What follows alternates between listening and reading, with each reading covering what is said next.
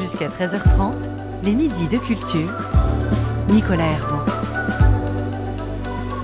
La rencontre, c'est une conversation dans les midis de culture avec notre invitée. Ce midi, elle est chef Chef de chœur, chef d'orchestre et depuis plus de 15 ans maintenant, elle est aussi à la tête de la maîtrise de Radio France, une formation qui permet à de jeunes élèves de 9 à 17 ans, de l'école primaire jusqu'au lycée, de pratiquer quotidiennement le chant. On verra en quoi tout cela consiste. Depuis 15 ans donc, la maîtrise s'est déployée sur deux sites. Maintenant, elle s'est aussi ouverte dans la pratique et elle a permis de faire rayonner une tradition, la tradition du chœur d'enfant. Une belle réussite qui a donc valu à notre invité de recevoir le prix Antonio Livio qui récompense chaque année une personnalité du monde musical. Bonjour Sophie Janin. Bonjour. Bienvenue dans les Midis de Culture. Merci beaucoup. J'ai envie de vous demander, Sophie Janin, comment on sait si on chante juste, si on sait chanter? Ah, c'est une question qui, je dois vous dire, est assez française. Les Français s'inquiètent souvent de, de savoir s'ils savent chanter ou ils disent d'emblée je ne sais pas chanter, je chante faux.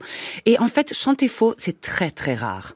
Euh, de pas pouvoir entendre les hauteurs de son, c'est quand même un phénomène assez rare. Après, il faut apprendre à utiliser sa voix et à, et à la repérer et à faire en sorte que qu'elle se place justement. Mais euh, nous, à la maîtrise, bien évidemment, on, on, repère des enfants avec un potentiel, avec, un avec une oreille et puis avec une envie surtout. Et c'est ça qu'on encourage et après, on s'occupe de tout. Oui, parce que euh, chanter, donc c'est la voix, D'accord, mais c'est donc aussi l'oreille. Moi, j'ai l'impression, par exemple, quand je chante de ma tête, dans ma tête de bien chanter, et je suis sûr que je suis pas le seul, alors que si je m'enregistrais et que je m'écoutais derrière, ce serait terrible. Mais ça, c'est comme avec, enfin, pour beaucoup de gens. Hein. Moi, par exemple, j'aime pas trop euh, revoir des concerts où je dirige, j'aime pas trop voir des photos de moi-même, et je crois que c'est lié à ça finalement la voix. Et euh, et et en même temps, je crois que là où je disais que c'était une question française, c'est que je pense que le chant est souvent lié pour, pour beaucoup de Français avec une sorte de prestation, mmh. tandis qu'en fait c'est une expression humaine et, et, en fait notre notre première, parce que un, un petit bébé va, va chantonner avant qu'il qu'il sait parler. On va revenir sur euh, euh, votre vie. Effectivement, vous dites que c'est très français parce que vous êtes né en Suède. Et en Suède, on a peut-être un rapport, et pas qu'en Suède d'ailleurs, dans d'autres pays européens, un rapport différent au chant, à ce mode d'expression qui, comme on parle, on chante? Alors oui, curieusement, les, parce que les Suédois sont quand même... Euh, on, est, on est un pays où, où les gens sont plutôt... Euh, un peu conformistes. Euh, on adore la collectivité, on a un petit peu peur de se mettre en avant individuellement souvent, mais euh, en effet, comme vous dites, curieusement, le chant est un, est un moyen d'expression assez naturel et, et, instinctif. Donc, du coup, il est, on se, on se pose pas trop la question et on chante surtout avec bonheur avec les autres. Mais du coup, chanter, ça s'apprend. Euh, c'est pas vous qui allez me dire le, le contraire, puisque c'est ce que vous faites effectivement à la maîtrise. Et on va revenir sur ce qu'est la maîtrise dans un instant. Mais ça veut dire que euh, ce serait à l'école, euh, aujourd'hui, à l'école primaire, de, de nous libérer, nous, euh, petits Français et petites Françaises, dans cette pratique du chant? Alors, il y a déjà des choses qui se passent qui sont vraiment remarquables, hein, je pense, en France, parce qu'il y a, je pense que quand il n'y a pas une grande, grande tradition populaire, où il n'y a pas une grande, grande tradition sacrée, euh, le, chant choral euh, va avoir du mal à, fleurir. Et du coup, c'est vrai qu'il y a eu des je pense, des démarches vraiment passionnantes euh, pour démocratiser cette pratique-là grâce à l'école publique. Mais nous, ce qu'on espère aussi, c'est que il y a des futures générations de parents qui vont déjà chanter plus avec leurs enfants à la maison. Et c'est ça qu'on voit, par exemple, sur le site de Bondy. Nous, on a énormément de familles issues de l'immigration. Et on sait que quand on est expatrié, d'essayer de, de, tenir sa culture vivante en soi. Il y a souvent une transmission orale grâce au chant qui, qui là est vivant et on entend parfois des enfants connaissant des, des chansons vraiment du monde entier. Dans tous les pays où je vais, j'entends les mêmes doléances à cet égard. On dit toujours qu'il y a une crise sur le chant dans le monde entier. Je me demande s'il n'y a pas d'abord des conséquences de la guerre. Oui. Car, euh, d'une part, il faut dire qu'on a tué tellement de jeunes gens qu'on a certainement tué parmi eux des, des, quantités de gens qui avaient des voix magnifiques en puissance. Mm. D'autre part, on a mis en état d'infériorité physiologique, d'état de jeunes gens ou de jeunes filles qui ont été sous-alimentés. Peut-être qu'il y a là encore une raison. Il est très probable que la disparition de beaucoup de maîtrises est à la base de la disparition de beaucoup de voix. Alors, euh, peut-on espérer une reprise dans cet ordre d'idées? C'est possible. On voit en tout cas euh, autour des petits chanteurs à croix de bois, il est incontestable qu'il s'est fait un très grand mouvement. Nous, à la radio, nous avons fondé une maîtrise que je pense que tout le monde connaît, mais ça, c'est une maîtrise modèle qui euh, est destinée à former de futurs professionnels. Outre qu'elle a pour premier but de fournir nos chorales d'adultes dans l'avenir, elle a également pour but de montrer une espèce d'idéal auquel il faudrait essayer de parvenir.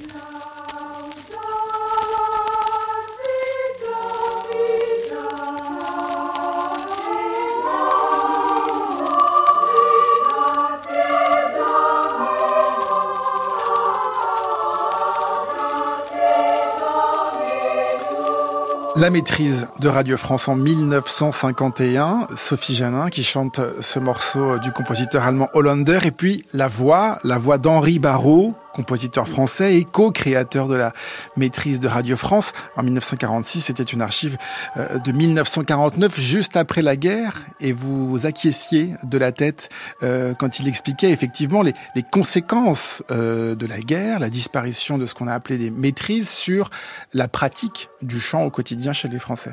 Oui, et c'était vraiment sa démarche après la guerre de créer cette maîtrise pour alimenter les chœurs de Radio France, parce que c'était les chœurs de Radio France à l'époque, euh, et, euh, et, comme il dit aussi, euh, créer une, une, sorte de modèle d'enseignement. Et c'est là aussi où ils ont créé euh, cette expérience qu'on appelle le mi-temps pédagogique. C'était une des premières expériences en France. On avait un partenariat avec avec l'éducation nationale pour permettre aux enfants de vraiment avoir une, une pratique intense de la musique l'après-midi. Et donc aujourd'hui, c'est ce qui se passe toujours dans la maîtrise de, Radio France, c'est-à-dire que euh, les jeunes élèves, euh, donc de la primaire jusqu'au lycée, euh, font, euh, l'enseignement général normal euh, et que tout le monde connaît le matin, et ensuite la pratique quotidienne tous les après-midi. Absolument. On a Radio France a la responsabilité, on va dire, de, de, de tous nos élèves euh, à partir de 13h30 tous les jours. Bien évidemment, on va on va aussi faire très attention à, à que le rythme soit en compatibilité avec avec leur avec leur biorhythme, on va dire en tant que qu'humain très jeune. Mais euh, je pense que là où un des aspects qui a changé aujourd'hui, c'est que certes on forme des futurs professionnels, mais pas que, et, euh, et on veut vraiment aussi euh, euh, faire savoir que la maîtrise est une scolarité qui peut être passionnante pour n'importe quel enfant, euh, peu importe si on veut faire de la musique ou pas plus tard. Mais c'est sûr qu'ils sortent avec un bagage qui, qui est quand même très intéressant si on choisit de faire de ça son métier. Alors justement, à quel moment est-ce que, tout à l'heure vous parliez des Français, de notre rapport au chant, de notre rapport à la chorale, euh, Henri Barraud parlait lui aussi des, petits chanteurs à, la croix de bois, donc il y a quelque chose qui... À quel moment, dans l'histoire de la France, c'est rompu, c'est érodé avec ce rapport au, chant collectif?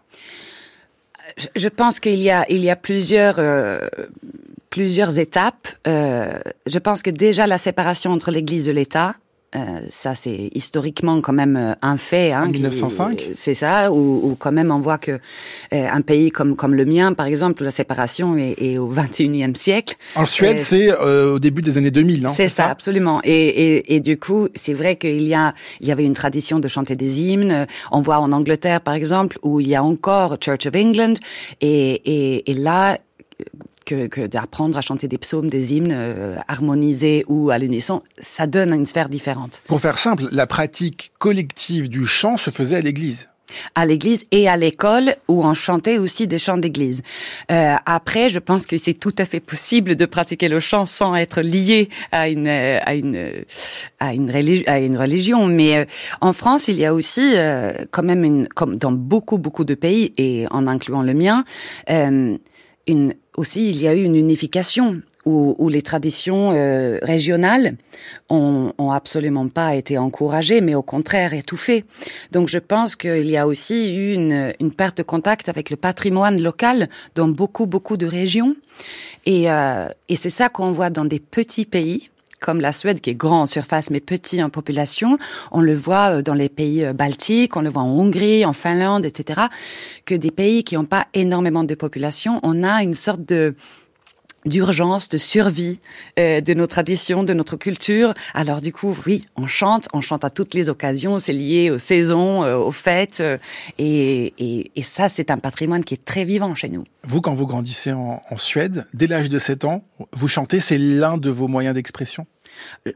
Je pense que j'ai toujours chanté, euh, ma sœur aussi, euh, mes parents avec nous, euh, à l'école, dans la voiture, dans les associations, à l'église aussi. J'étais la seule dans ma famille à aller à l'église, mais c'était parce qu'il y avait les meilleurs chorales. Et le meilleur, c'est aussi ce que vous voulez effectivement pour les pour les élèves de la maîtrise de Radio France. Il y en a 160 euh, actuellement, euh, qui sont donc répartis. Vous l'avez, vous en avez dit un mot tout à l'heure sur deux sites, euh, pas très loin de la maison de la radio et de la mm. musique, dans le 16e arrondissement de la capitale, euh, et puis à, à, Bondy. Alors pour ceux qui ne connaîtraient pas ce qu'est une maîtrise, il y a peut-être une image. C'est euh, un film, La famille Bélier, oui. quand Louane, la fameuse chanteuse et actrice, dans ce film passe une audition pour entrer dans la maîtrise de, Radio France. C'est ça ce que font les, jeunes élèves de, du primaire et, plus grands pour en rentrer dans cette maîtrise, Sophie Janin alors, c'est La famille Bélier est un film qui d'ailleurs euh, m'a touché, hein, et, et c'est vrai que nous, on a eu énormément de candidats qui se sont présentés avec des chansons de Michel Sardou, ce qui était pour moi euh, très très étonnant.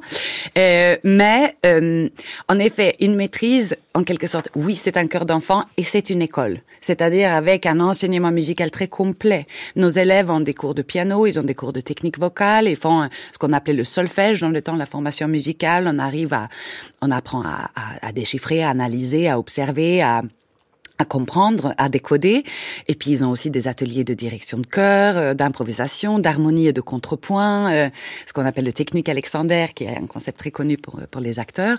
Et euh, donc c'est sûr que c'est une maîtrise et, et je pense que c'est ça que ça signifie, une école et un chœur une audition pour entrer euh, dans l'école à Paris et pour le site de Bondy, qui est le signe de l'ouverture aussi de la maîtrise de Radio France vers d'autres publics, vers d'autres cultures, vers d'autres euh, populations euh, qui sont socialement euh, euh, parfois défavorisées ou en tout cas qui n'ont pas le, le, même bagage culturel. C'est à Bondy, ça se passe comment dans, cette, dans ce site-là? Alors, la, la, grande différence entre le site de Paris et de Bondy, c'est qu'à Bondy, on est parti sur un, sur un pool euh, d'enfants euh, locaux. Donc, en fait, on recrute sur les enfants qui habitent le quartier nord du Bondy. Et pour qu'ils arrivent à, à comprendre euh, et à savoir ce que c'est la maîtrise de Radio France, euh, on fait chanter tous les enfants qui sont en CP et en CE1, c'est-à-dire 6-7 ans, euh, toutes les semaines. Et à l'issue de ces deux ans, ceux qui veulent peuvent se présenter aux auditions. Comme ça, ils ont déjà une petite idée où ils mettent les pieds, on connaît les familles. Maintenant, il faut savoir que euh, sur euh, sur le site de Paris euh, et si on regardait les enfants qui allaient juste dans les écoles à Paris non plus, ils sauraient pas nécessairement ce qu'est la maîtrise de Radio France non plus. Mais vu qu'on a un rayonnement vraiment national depuis plusieurs décennies, on peut procéder encore de la façon de candidature spontanée où les élèves futurs sont déjà quelque part informés de qui nous sommes. Voilà, c'est la grande différence. Alors justement, qui, qui, quel est le profil de ces euh, jeunes filles et jeunes garçons qui viennent frapper à la porte de la maîtrise de, de Radio France? Ce sont des, euh, déjà des chanteurs ou est-ce qu'il y a des, aussi des personnes qui simplement euh, se disent je veux faire ça et je veux l'apprendre ici à la maison de la radio? Et on voit les deux. Euh, et en fait, on voit encore plus de profils que ça. C'est vrai qu'on a des, des enfants qui viennent parce qu'ils ont déjà chanté en chœur ou euh, c'est un enseignant, que ça soit à l'école ou dans une école de musique ou dans une association qui dit, oh là là, toi, tu devrais aller à la maîtrise. Donc parfois, il y a une recommandation comme ça. Et parfois, c'est des élèves instrumentistes qui découvrent la joie du chant euh, dans leur pratique et qui, qui veulent euh, se spécialiser là-dedans. Et parfois, ce sont des, des, enfants qui ont écouté un concert avec la maîtrise, qui ont fait peut-être un stage avec nous, euh, qui ont vu une émission sur nous, qui, qui se disent ça, c'est peut-être pour moi. Ils, ils, viennent pour essayer. Et euh, nous, quand on voit une motivation chez l'enfant, quand on voit qu'il y a un potentiel de rester motivé et, et, et, enthousiaste par rapport à notre apprentissage, tous ces profils différents nous intéressent. Et parfois, on a aussi des enfants et des jeunes qui ont vu des émissions télé récentes où euh, c'est un peu des concours de talent. C'est ça, sans les citer, mais il y en a de très nombreux, effectivement. Voilà, et eux, ils viennent aussi. Et dans, dans l'idée de passer une, une, audition comme ça, à chanter souvent une chanson pop, etc. Donc, et nous, on n'a rien contre ça, mais après, c'est important pour nous de faire le lien, d'expliquer la musique qu'ils vont faire et que on est justement dans, dans une école d'apprentissage. Donc vous êtes en train de me dire, Sophie Chenin, que tout de même, on, les Français se mettent à chanter un ah peu plus, beaucoup plus qu'avant. Non, il y a quand même, il y a tellement de démarches euh, absolument euh, passionnantes qui, qui ont été faites et qui continuent à être faites. Et on voit d'ailleurs les classes horaires aménagées qui heureusement existent encore, euh, l'enseignement de musique euh, qui, qui, est quand même là, même si on aimerait que ça soit encore plus classes horaires aménagées, c'est les classes CHAM, hein, comme, on a appelé, où effectivement il y a mm. des horaires aménagés pour que euh, les élèves puissent aller euh, au conservatoire euh, apprendre la musique et d'un instrument en particulier. Quand je vous regarde parler de la maîtrise de, de Radio France, Sophie Janin, vous avez un grand sourire, des yeux qui, qui pétillent. Je l'ai dit, vous avez été salué par ce, ce prix Antonio Livio, qui récompense une personnalité du, du monde musical. Il y a quelque chose de, de l'engagement en vous euh, envers la musique, envers l'apprentissage de la musique, du chant aussi. Qu'est-ce que ça apporte la musique? Oh, alors euh, dans votre question, il y a beaucoup de beaucoup de choses et je pense euh, tout d'abord, oui, l'engagement de la musique et, et sa démocratisation d'accès, c'est pour beaucoup d'entre nous un sujet absolument vital. je pense que sur l'inclusion euh, culturelle et sociale, c'est un sujet qui est de plus que jamais urgente parce que il y a du clivage dans nos sociétés euh, euh, partout et, et, la musique peut vraiment, elle, elle doit être accessible pour tous. C'est notre droit de jouir des arts, me semble-t-il. Et la musique apporte en plus de ça une telle beauté dans la vie, un ingrédient riche qui la rend meilleure. Et elle peut à la fois nous conforter, elle peut nous soulager, elle peut nous mettre en colère, elle peut nous choquer. Elle, elle a accès à tout ça. Euh, elle peut sublimer tout ça déjà. Euh, et, euh, et, je crois qu'on est, enfin, de, sa sensibilité, c'est c'est aussi une, une démarche pour pour sa vie qui est importante.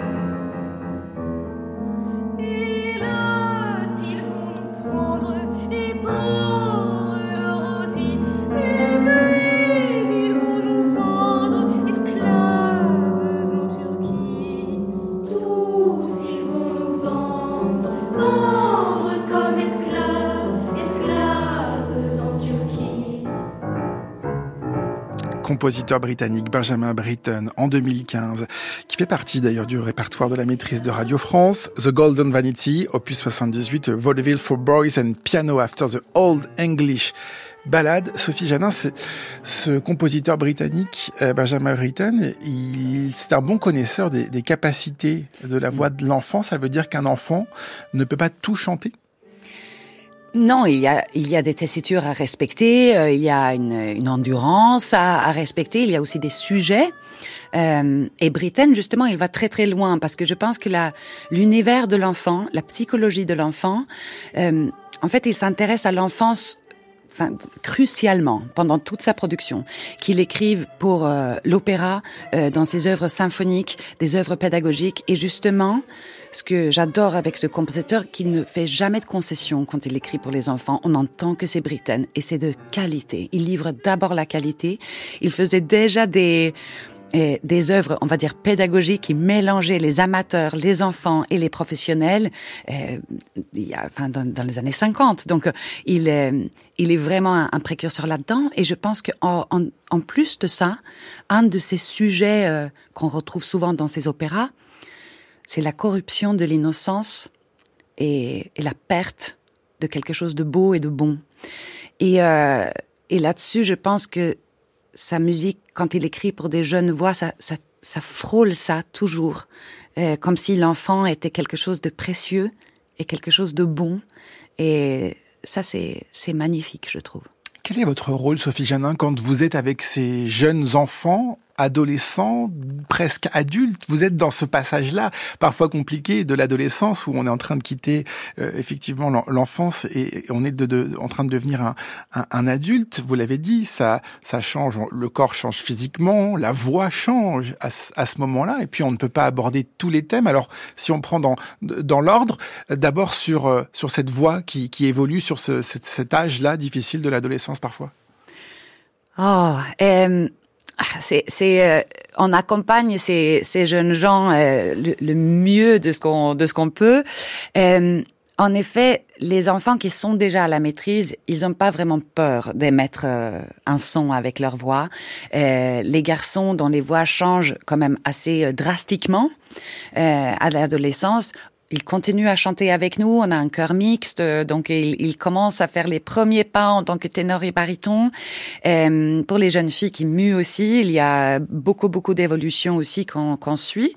Ça c'est avec, euh, on va dire, notre euh, pratique pédagogique et les expertises diverses qui, qui existent dans la structure. Mais au-delà de ça, je crois qu'il y a aussi notre rôle, c'est aussi d'inspirer et enthousiasmer leur apprendre bien évidemment toutes les technicités et, euh, et la richesse euh, musicale, mais euh, je crois que un professeur de musique ou un, ou un enseignant spécialisé ou un enseignant tout court, ça peut potentiellement être la personne la plus importante qu'on rencontre dans sa vie. Et, et c'est un rôle que nous prenons tous quand même très très au sérieux. On sait que enfin, je parle avec tellement de gens qui, qui ont des mauvais souvenirs de leur enseignement de musique qui en soi étaient euh, avec un chef de chœur euh, tyrannique ou, ou une professeure de piano qui leur faisait peur. Enfin, il y a, on entend beaucoup ça. Et, et il est primordial que de donner que du bon et que des choses qui inspirent et enthousiasment pour la suite. C'est aussi un état d'esprit parce que chanter, euh, chanter ensemble, euh, dans, dans, cette idée de collectif, cette pratique musicale, c'est aussi une discipline, comme l'instrument de musique qui s'impose à, un enfant. Euh, Qu'est-ce que ça apporte aussi dans, dans cet épanouissement à cet âge-là? Ça, ça apporte énormément de choses parce que, en effet, déjà, notre rôle quand on les fait chanter ensemble, c'est aussi qu'ils osent chanter, oser prendre des risques, comme on dit. Mais en fait, il n'y a pas de risque. Mais ils sont vulnérables dans le sens où ils partagent leur voix et ils osent euh, s'affronter à, à, essayer de créer quelque chose de beau. Et c'est pour ça qu'il faut vraiment accompagner ça avec beaucoup de, de soins et de délicatesse. Mais euh, de chanter ensemble, moi j'ai toujours trouvé que le groupe et le collectif renforçaient la confiance en soi pour l'individu parce que euh, le timide se sent bien entouré. Euh, celui qui, qui, a, qui veut bien se mettre en avant et qui a pas peur de ça, eh ben, il va se sentir un peu guide dans le groupe. Il y a une place pour tout le monde. Et, et en plus, c'est dans la camaraderie. Dans la musique, il n'y a pas de gagnant et perdant tout le monde gagne en fait, parce qu'on on apporte chaque, chacun sa petite pierre à, à un but collectif. Et en plus, on fréquente la beauté. Et ça, ça fait du bien. Alors dans la beauté, il y a aussi parfois des thèmes difficiles euh, à mhm. aborder. Euh, vous en avez dit un, mot, des thèmes euh, qui seraient des thèmes d'adultes, si on veut caricaturer un petit peu, comme la mort par exemple. Mhm. C'est un thème très présent aussi chez les chez les compositeurs et, et, et dans, dans, dans, très nombreuses dans très nombreux opéras, enfin un peu partout. Comment on fait pour faire chanter la mort à, à des à des enfants? Oh, oui, c'est vrai qu'il y a des sujets parfois très difficiles et Bon, moi, je, il faut toujours, enfin, le rôle du chef, c'est de vraiment lire la salle dans laquelle on se trouve, euh, de voir s'il y a peut-être des aspects autobiographiques pour des enfants qui sont là, qui peuvent être particulièrement euh, délicates. Euh, mais moi, j'essaye de d'entrer toujours dans la peau du compositeur et du librettiste pour voir pourquoi. Et après, on peut explorer, mais on reste vraiment sur un aspect, euh, aspect que j'espère être le plus sain possible, c'est-à-dire on, enlève le pathos. En fait, l'émotion, il doit se trouver chez les auditeurs. Euh, elle ne doit pas être dans le cœur. Le deuil et la mort ne doit pas nécessairement être dans notre voix. Et vous avez raison de dire que c'est une discipline parce que c'est difficile d'apprendre, je crois, cette objectivité impliquée. Parce qu'il faut les deux. Alors que chante la maîtrise euh, de Radio France? Euh, J'imagine que le répertoire est, très large. On va pas euh, rentrer dans, dans, tout le détail, mais il y a tout de même l'idée de l'excellence musicale dans, dans, cette, dans cette maîtrise. Ça veut dire qu'on chante aussi un, répertoire ancien, un, un répertoire qui qui ne parle pas à tout le monde, Sophie Génin. Non en fait, on chante un répertoire. C'est vrai qu'on est sur euh, sur mille ans de, de, musique, plus ou moins. À la maîtrise, on a euh, des. En fait, on a une programmation tellement vaste. Euh, on peut faire un projet avec Oxmo Puccino euh, une semaine et la semaine d'après, on chante les petites liturgies de Messiaen. Euh, juste après, on va on va chanter une chanson pop avec quelqu'un et après, on prépare les Carmina Burana avec avec le chœur de Radio France, donc de notre maison toute musique s'adresse peut-être pas aux mêmes auditeurs, euh, mais après, je pense que il serait très dommage et pessimiste de penser que tout le monde ne peut pas apprécier. Euh, il faut connaître, c'est tout. Jusqu'à 13h30, les midis de culture. Nicolas Herbeau. Le lapin entrevu le début de ses déboires. Se renversa lorsqu'Alice se mit à boire. Sa gourmandise était un vilain déformant. Au premier, ses jambes s'éloignaient du bois dormant. Après le deuxième verre, la petite prit le lapin de haut. Le quatrième verre annonça le rodéo. D'un coup, Alice rapetissa. De l'autre côté de la vitre, apeuré, le lapin se tirafissa. Pas assez d'audace pour lui faire la couronner. Il préféra fuir en rêvant de la couronner. Elle s'appelle Alice. Elle voyage sans valise. La dernière chose qu'elle souhaite, c'est d'être assise. À présent assez grande pour attraper la clé fétiche. Forcément, la porte est devenue trop petite. Plus de lapin ni jardin, la voilà seule au monde. Privée de sortie, Alice, dans ses pleurs inondes. On peut tomber longtemps, longtemps, mais surtout doucement. On ne fait que tomber longtemps, longtemps et doucement. Mmh. Dans un gouffre. Tomber longtemps, Oxmo Puccino avec euh, la maîtrise de Radio France et Ibrahim Alouf dans ce projet, Sophie Genin qui s'appelait Au pays d'Alice, qui nous raconte effectivement Alice au pays des merveilles. C'est ça le, répertoire très large de la maîtrise de Radio France. Il y a aussi l'idée d'innover, de faire appel à des acteurs, des chanteurs contemporains, des musiciens contemporains, pour aussi amener le public vers d'autres, d'autres, d'autres musiques. Oui, et aussi, je pense, et aussi montrer à nos élèves que en apprenant quelque chose avec euh, euh, avec rigueur et avec un, engagement total, on devient libre et c'est aussi une source de joie. Donc en fait, euh, les élèves comprennent à la maîtrise, c'est parce que ils savent chanter du Messiaen et de Henri Dutilleux qu'en fait, oui, quand Ibrahim Malouf nous appelle pour dire est-ce que vous pouvez venir faire une session avec Oxmo Puccino et moi euh, pour qu'on développe un projet ensemble, et ben en fait on est prêt à le faire parce que la connaissance est là.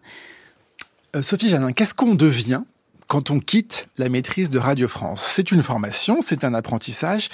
Ensuite, on a un diplôme. Est-ce qu'on devient chanteur professionnel? Quel est, notre, quel est le parcours une fois qu'on sort de la maîtrise?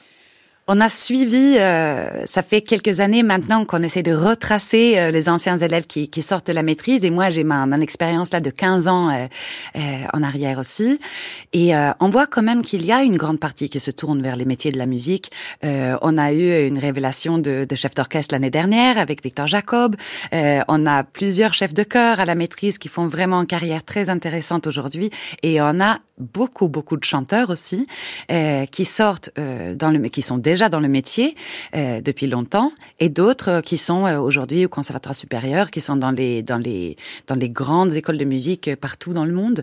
il y en a aussi qui viennent dans l'administration culturelle, d'autres qui qui vont vers d'autres métiers complètement. Donc, il y a vraiment, je pense, dans ces bagages, quelque chose de très solide, et c'est ce qu'on voit aussi. Ils n'ont pas peur au baccalauréat. Parce que je pense que quand on chante la voix solo du, du petit berger dans Elias de Mendelssohn euh, au théâtre des Champs-Élysées, sans cligner des yeux, bah, passer l'oral du bac, c'est, c'est pas grand chose, quoi. J'ai dirigé avec une baguette pendant plusieurs années. Puis une fois à Vienne, avec le philharmonique, je devais diriger le Sacre du Printemps de Stravinsky. Et au moment du concert, j'ai oublié ma baguette chez moi dans mon appartement. Et quand j'en ai demandé une, on m'en a proposé une trop longue, une trop courte, une trop lourde. J'ai dit, OK, je fais 100, et pas de problème. Personne ne s'est plaint. Le sacre du printemps est difficile pour l'orchestre, et pourtant personne n'a protesté. C'est depuis cette expérience que je n'utilise plus de baguette, depuis peut-être plus de 20 ans, et je suis libre.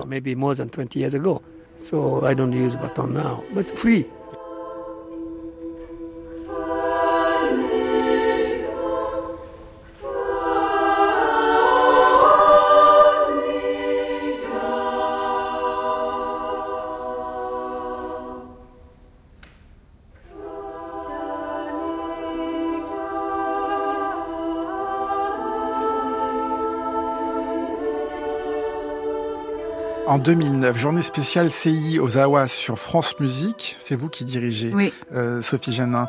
Euh, et on a entendu effectivement la voix aussi du chef d'orchestre japonais nous raconter comment il a abandonné euh, la, baguette. On parlait d'autorité, de rigueur, de discipline. C'est ça, le chef, le chef de chœur, le chef d'orchestre, c'est celui qui dirige. Mais on peut le faire de manière différente. Bien sûr. Et, et Ozawa est pour moi, euh, euh, je pense, le, un des deux ou trois grands chefs d'orchestre qui m'ont vraiment euh, fait réfléchir et changer et adapter ma façon de, de le gestuel est absolument magnifique, son humanité aussi. Mais euh, en effet, en français, on dit chef d'orchestre, mais vous savez, en, en anglais, on dit conductor.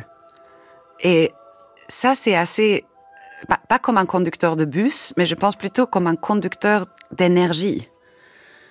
Et ça s'applique beaucoup plus à ce qui se passe vraiment dans la, dans la pièce quand on travaille. En français, on dit aussi mener à la baguette. Euh, oui, en effet. oui, mais je connais pas cette expression. non, mais c'est une expression très autoritaire. C'est l'image vraiment, euh, pour aller dans votre sens, de, du chef, de celui qui, oui, oui. dirige, qui donne des ordres. Bah, Ozawa est, est, est, une des premières personnalités qui, qui vraiment va aller à, à l'opposé de ça. Euh, déjà de saluer euh, les musiciens de l'orchestre comme ses collègues. Euh, quand euh, Simon Rattle a pris la direction de, de, de l'orchestre philharmonique de Berlin, ça a été un changement. Ils avaient jamais vu ça. Un, un chef qui n'était pas despotique dans sa façon de, de travailler. Et je pense que l'ère des tyrans, il est, il est terminé. On en a marre, non? Ouais. ça veut dire que quand vous dirigez, vous dirigez vous avec les, avec les mains, avec les doigts Alors, la baguette, ça peut servir. Euh, euh, avec la maîtrise, c'est presque jamais parce que euh, dans, dans, tout ce que je fais d'acapella, je dirige jamais avec baguette. Mais parfois par rapport à la complexité de la pièce, par rapport au nombre de personnes euh, que j'ai euh, devant moi, ça peut parfois être très très utile parce que c'est un signe de lisibilité. Là, quand Ozawa dit qu'il dirigeait le sacre sans baguette, c'est quand même rarissime. Et, euh, et, et l'autre exemple d'avoir une direction extrêmement claire et lucide sans baguette, c'était Pierre Boulez. Mais, euh, mais c'est vraiment rare de voir ça dans certains répertoires. Vous dites, Sophie Genin, le, temps des tyrans est, terminé. Est-ce que d'avoir été une femme a été euh, quelque chose de difficile pour s'imposer aussi parmi les, conducteurs euh, Je ne sais pas si c'est parce que je suis une femme, mais en tout cas parce que je suis une personne sensible. Je connais beaucoup d'hommes sensibles aussi, et, euh, ils ont eu du mal aussi à un moment, parce que en effet, il y a, il y a parfois un petit peu un duel qui se fait, qui est le plus dur, euh, qu'est-ce qu'on supporte, etc. Et c'est pas un, ce rapport de force, c'est pas quelque chose qui m'intéresse dans le processus. Euh, je crois au partenariat, à la, on va dire une, une, façon un petit peu plus démocratique de faire. Après d'être une femme, bien sûr que ça a été dur parce que je me suis sentie jugée d'avance même avant qu'on me donne ma chance. Et non seulement j'étais une femme, mais j'avais travaillé avec des enfants. Euh, je venais de Suède avec un drôle d'accent. Euh, voilà, il y a, euh, j'avais un peu tout contre moi. Et en même temps, je dois vous dire que parfois, quand on a tout contre soi au début, c'est plus facile de venir frapper par en dessous. Et de retourner l'Assemblée. Effectivement. On s'approche de la fin de l'émission, Sophie Génin. Merci beaucoup d'être venue dans, dans, les midis de, de, de culture. J'annonce le 29 février, sous la direction de Morgane Joudin, qu'on n'a pas cité, mais qui s'occupe du site euh, de, de, de Bondy. Morgane Jourdain, oui. À la, à la, maîtrise de Radio France. elle se produira donc à l'auditorium de la Maison de la Radio et de la Musique pour interpréter notamment Éric Tanguy et Gustave Holtz. Ce sera avec euh, l'Orchestre Philharmonique de Radio France. Le 9 mars, sous votre direction, la maîtrise se produira avec l'ensemble La Rêveuse euh, pour interpréter cette fois-ci Adolphe Haas et Alessandro Scarlatti. C'est un concert qui aura lieu également ici à la Maison de la Radio et de la, et de la Musique. Et puis en avril, la maîtrise euh, chantera avec le chœur de Radio France et l'ensemble intercontemporain, je vais y arriver, sous votre direction et celle de Lionel Sceau.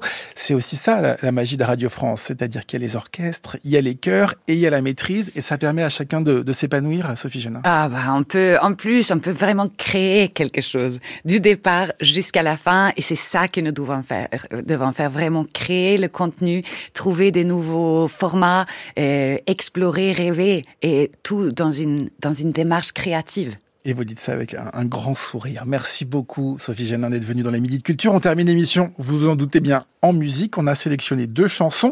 L'une en référence au cœur, l'organe, celui qui bat. L'autre en référence au cœur avec un H, avec un H, pardon, celui qui chante. Lequel choisissez-vous? Le cœur qui bat ou le cœur qui chante? Oh, le cœur qui bat.